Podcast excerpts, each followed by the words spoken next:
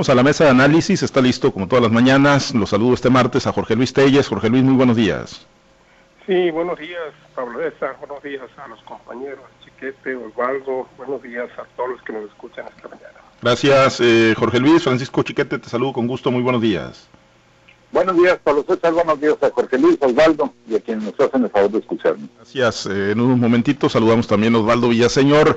Eh, le vamos dando y eh, bueno, pues hoy, hoy arranca la vacunación contra el COVID-19, Jorge Luis, precisamente ahí en la capital del estado, en Culiacán. Llegaron ayer casi 170 mil dosis de la vacuna AstraZeneca y bueno, toca, toca el turno a la capital del estado. Se han habilitado algunos centros de vacunación y bueno, pues la vacunación que obviamente no se puede detener en medio del proceso electoral ¿no? Eso no está dentro de las regulaciones, temas de salud, seguridad y, educación eh, quedan totalmente fuera, ¿no? Y por supuesto que, un tema tan importante como la vacunación contra el COVID-19 y que ha sido muy tortuoso, pues eh, mal sería que, se pensara en eh, detenerse, pero bueno, está ahí sobre el escenario el señalamiento constante y recurrente de los adversarios de, de Morena y del presidente, los contrincantes políticos, de que bueno, hay una especie de uso político electoral y por qué lo traemos a colación. Hace unos momentos platicábamos en este espacio con el doctor Rubén Rochamoy, el candidato de Morena y el Paz.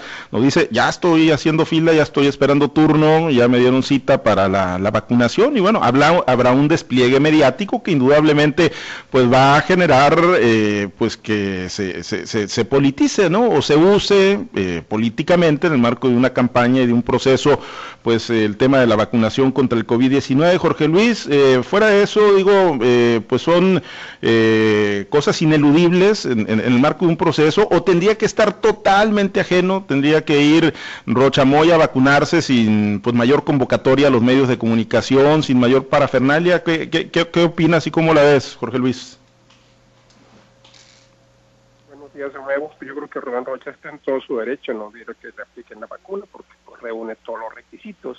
Es un adulto mayor, el requisito sea a la aplicación de la vacuna es que sea mayor de 60. Y Rocha pues ya es mayor hasta de 70 años.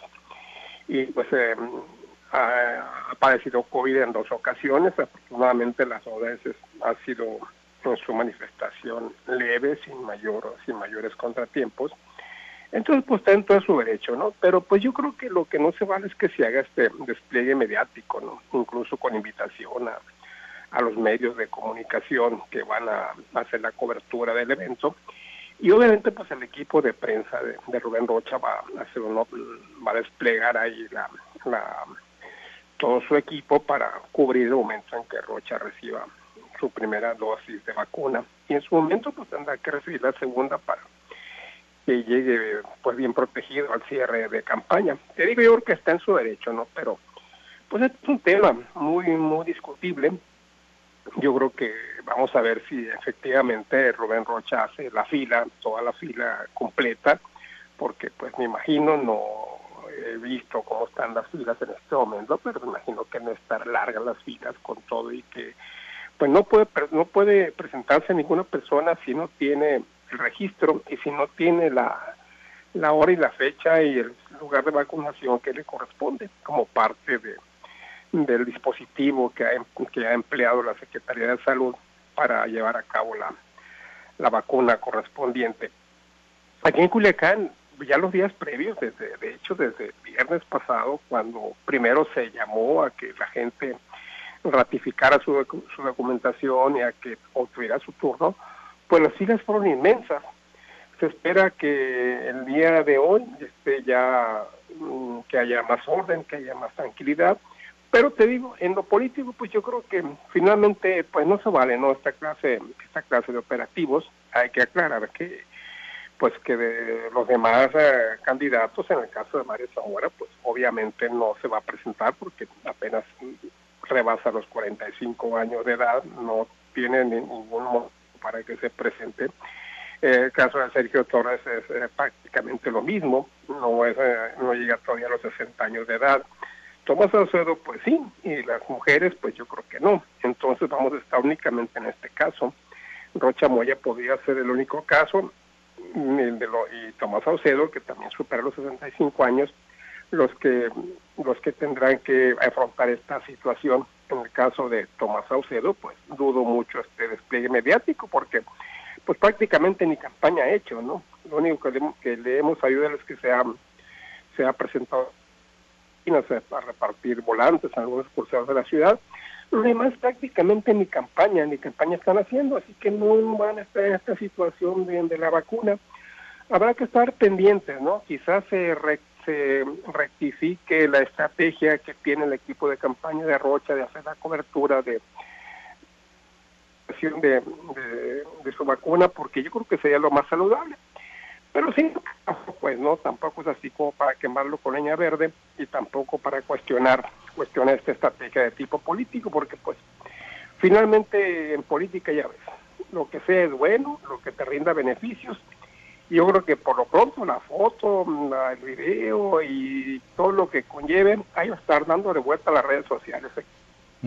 Sí, indudablemente, ¿no? Y van a echar mano absolutamente de, de todo, ¿no? Lo que se pueda eh, en el marco del proceso electoral. Y yo coincido con Jorge Luis Telles, digo, el derecho como ciudadano eh, lo tiene Rubén Rochamoya, ¿no? Cumple con los requisitos, eh, además, pues ha padecido el COVID-19, independientemente de eso, cumple con, con, los requisitos de edad en esta etapa de, del Plan Nacional de Vacunación. Pero sí, el, cuestionamiento es ese, ¿no? Si, si amerita un gran despliegue mediático, porque se supone que es bueno, pues un plan de vacunación orquestado por el gobierno y bueno, yo lo pondría en contexto como si se estuvieran entregando eh, algunos apoyos, ¿no? Y bueno, pues como beneficiario fueras a lucrar políticamente con, con, con ello en medio de un proceso electoral. Digo, es una opinión meramente personal esta última, pero, pero bueno, ahí va a estar Rubén Rocha Moya, se corrió la invitación a los medios de comunicación, chiquete, y pues ameritaba, ameritaba un despliegue, o amerita un despliegue mediático, eh, el que acuda pues a recibir la vacuna contra el COVID-19, uno de los candidatos al gobierno de Sinaloa.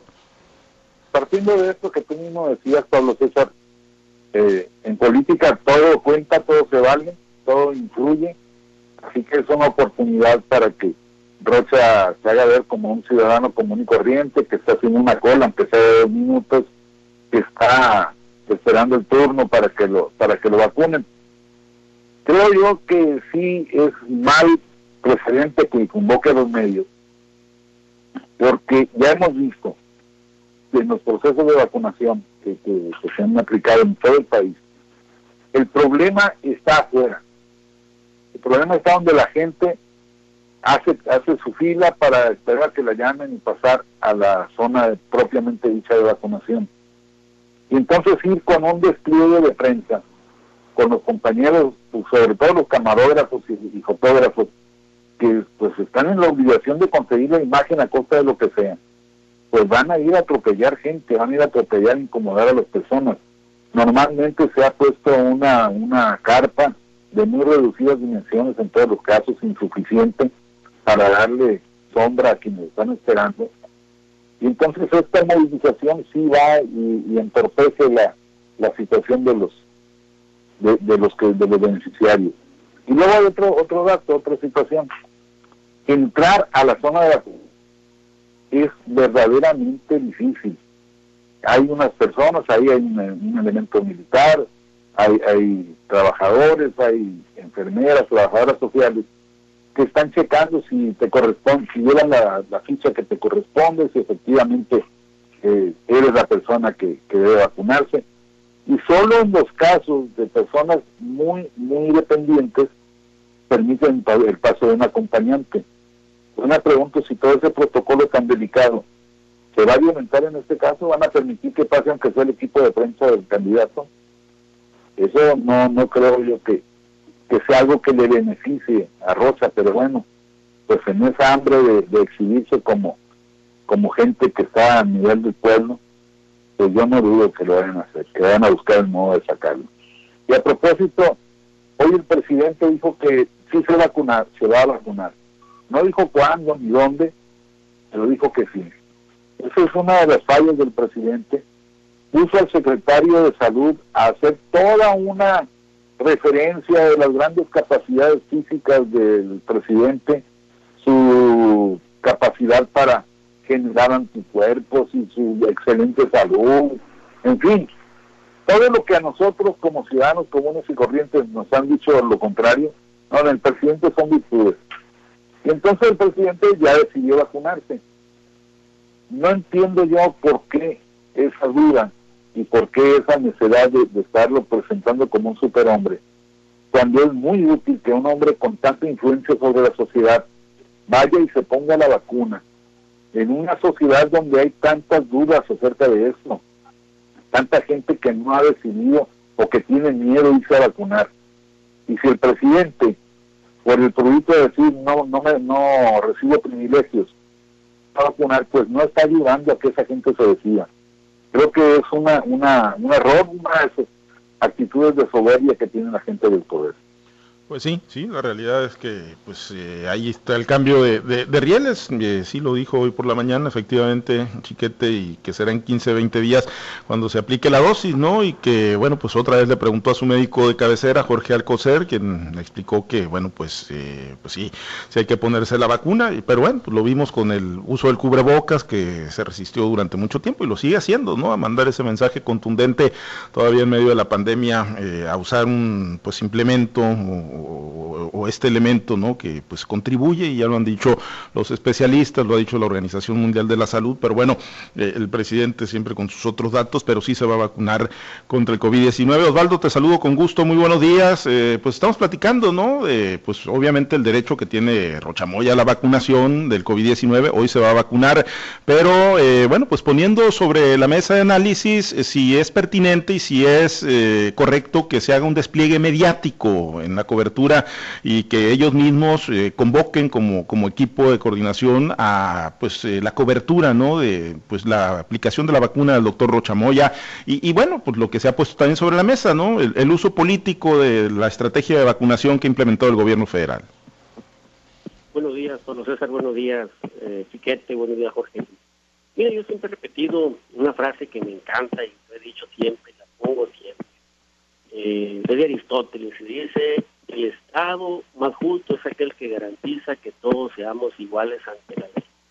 Y si por ley, y si por su edad, eh, Rocha tiene esa prerrogativa, ese derecho a, vacunarse, pues bueno, bien por él, hay que decirlo, ¿no? Que, esté en esa circunstancia de acceder ya a una vacuna que está poniendo de manera exclusiva prácticamente el gobierno federal aquí en México habrá muchos que están yendo a Estados Unidos a vacunarse, más ahora que ya se abrió el turismo eh, para vacunación, que ya es libre, que puede ir el que quiera, sin necesidad de poner una residencia ya eh, para ir a vacunarse. Pero bueno, mientras eh, Estados Unidos ya están abriendo las fronteras al mundo para que van a vacunarse, pues aquí todavía está cuenta gotas y todavía estamos en esa en esa parte del derecho que tienen que tienen 70 años o más, que hacer un despliegue publicitario bueno, yo creo que en, política, como en el amor y en la guerra, todo se vale.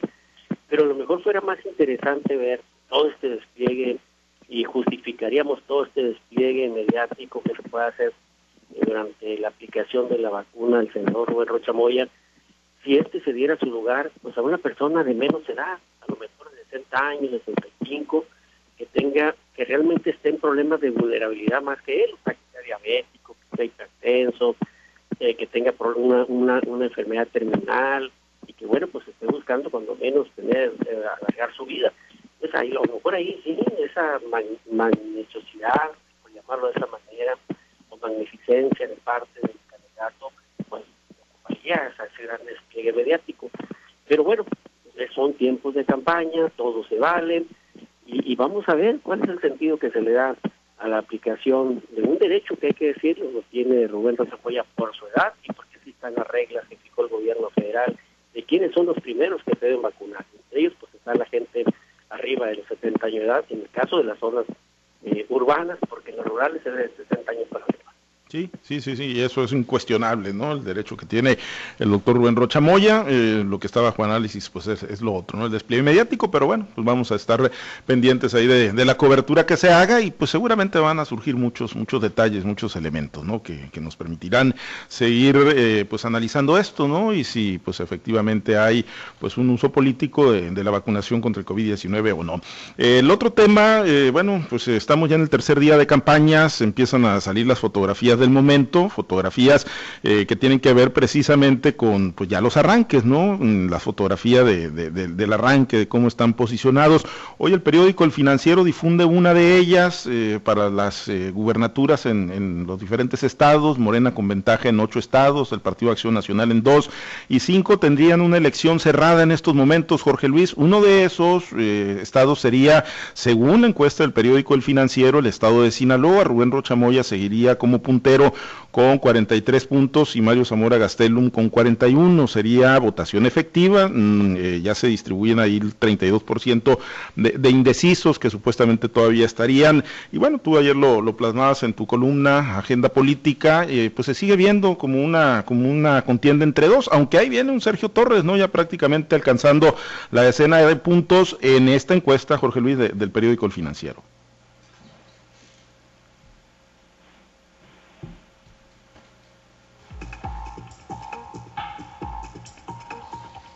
Bueno, eh, Chiquete, eh, ¿qué valoración te merece la, encuesta del, financiero? Y bueno, se han dado a conocer otras, nos decía Rocha Moya, es que también salió la de Massive Caller, eh, traigo 14 puntos arriba, son fotografías, ¿no? Que, que, se valoran de acuerdo, pues a quién las realiza, a su metodología, eh, pero bueno, lo que sí queda claro es que, pues la mayoría, todas las encuestas siguen reflejando, pues una disputa entre dos por, por la gubernatura de Sinaloa. Sí, en el caso de Matthew Kohler, yo creo que no es una encuestadora confiable. Me parece que no hay una, una metodología que no se han dado a conocer los eh, datos duros del, del, proceso. Pero bueno, ahí está, es un retrato, como dices. Eh, me parece muy pronto para que ya haya cambios tan dramáticos en el caso de, de la encuesta del financiero, pero son los comportamientos normales de todos los procesos electorales. Cuando inició la campaña anterior para gobernador, Héctor Meneso Cueno Ojeda tenía una ventaja amplísima. El debate lo ponía cada mes creciendo en, su, en su expectativa de votos. Mientras que el PRI estaba todavía dilucidando cuál de los 11 iba a ser el, el candidato en, en, esa ocasión. Cuando apareció Quirino, en el primero y el, el segundo corte de, de las encuestas, eh, seguía en arriba. Entonces, Quirino tranquilamente dijo que sí, que, que así era al principio, pero que pues él estaba empezando apenas su campaña en alcanzar y en ganar. Para la tercera entrega de las encuestas ya las cosas habían cambiado. Y yo recuerdo que la, la declaración de Quirino aceptando que sí, que pues las cosas estaban como decía el debate, eh, hubo muchas reacciones, hubo gente del PRI que decía, no, es que eso no se acepta y es que eso no se tiene por qué decir. Pero bueno, pues finalmente tuvo razón Quirino en su, en su planteamiento. Creo que siempre el candidato que aparece temprano agarra la, la ventaja, tiene la, la oportunidad de, de, presentarse como el posible ganador, pero cuando ya empieza la contienda en serio, pues las cosas tienden a, a equilibrarse, a tomar su, su nivel hay, hay una, una, razón fundamental, las estructuras empiezan a moverse y entonces las, las simpatías empiezan a, a, crecer y a, y a decrecer.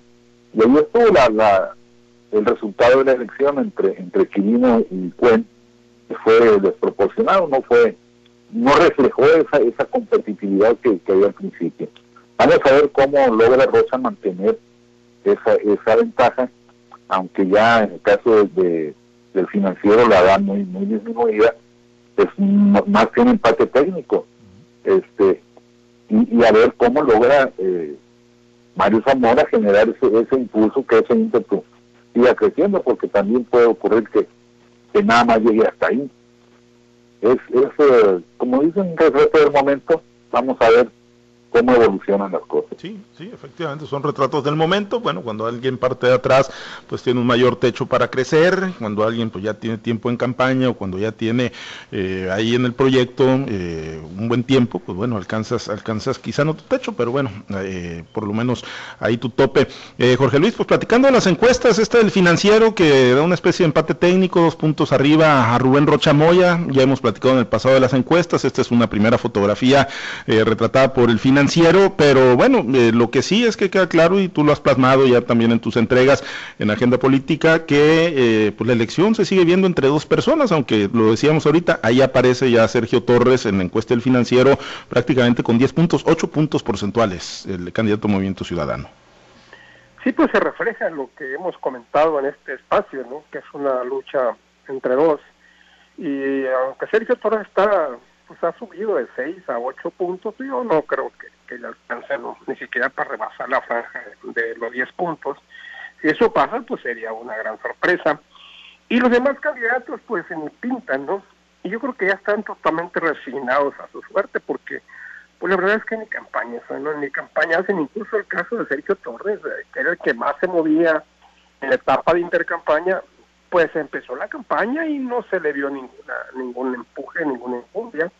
El día de hoy se limita sus actividades al desayuno que tiene todos los martes con los representantes de los medios de comunicación de aquí, de la capital del país. Y yo creo que esos ocho puntos son muy buenos para, para Sergio.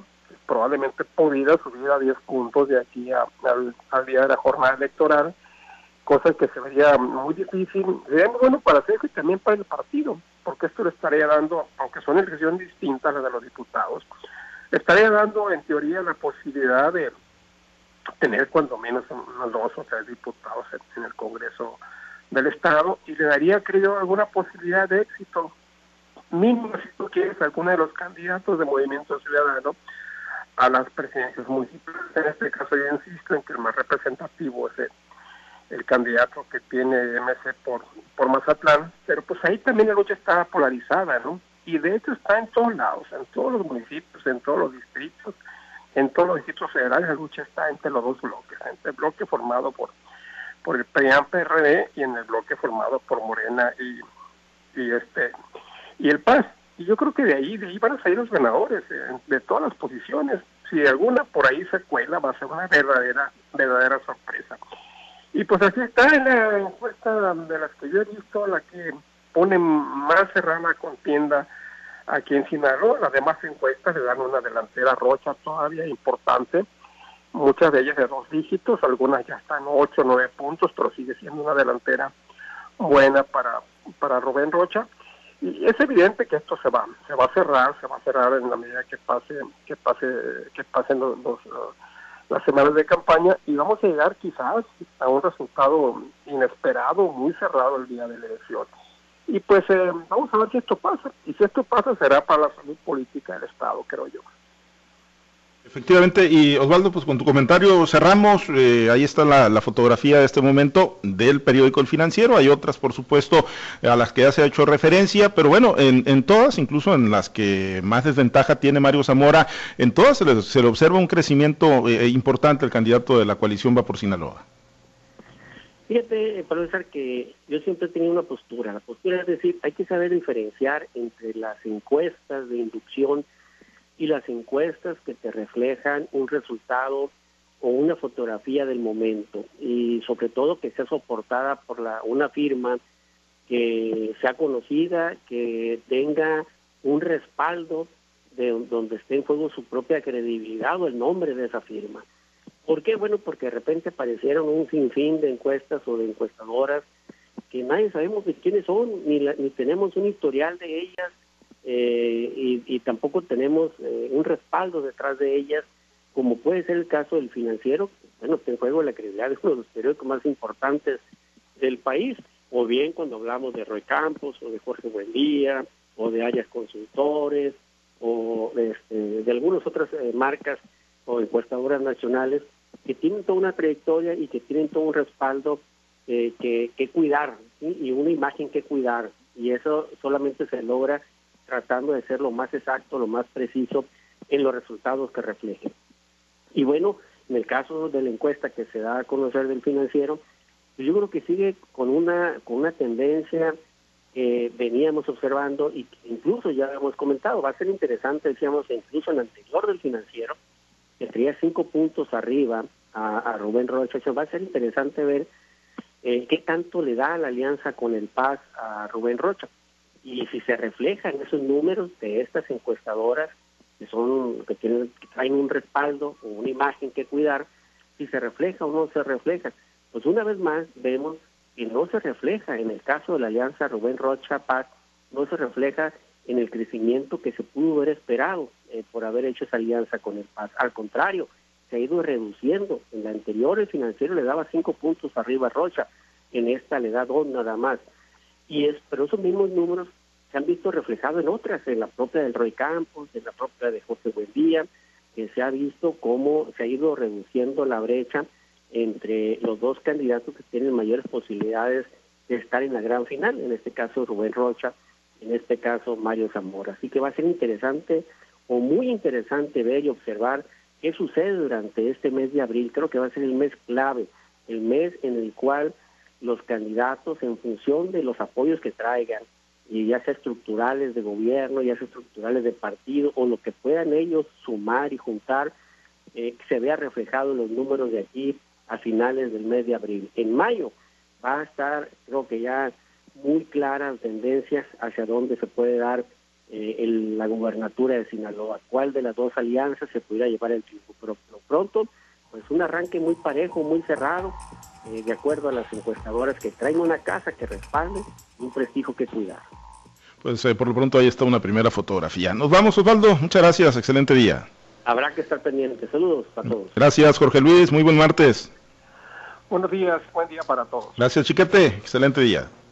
Buen día, profesor. Saludos para todos. Gracias a los compañeros operadores en las diferentes plazas de Grupo Chávez Radio, al auditorio, por supuesto. Manténgase conectado con nosotros a través de nuestras plataformas digitales, nuestro portal www.noticieroaltavoz.com. Soy Pablo César Espinosa. Le deseo a usted que tenga un excelente y muy productivo día.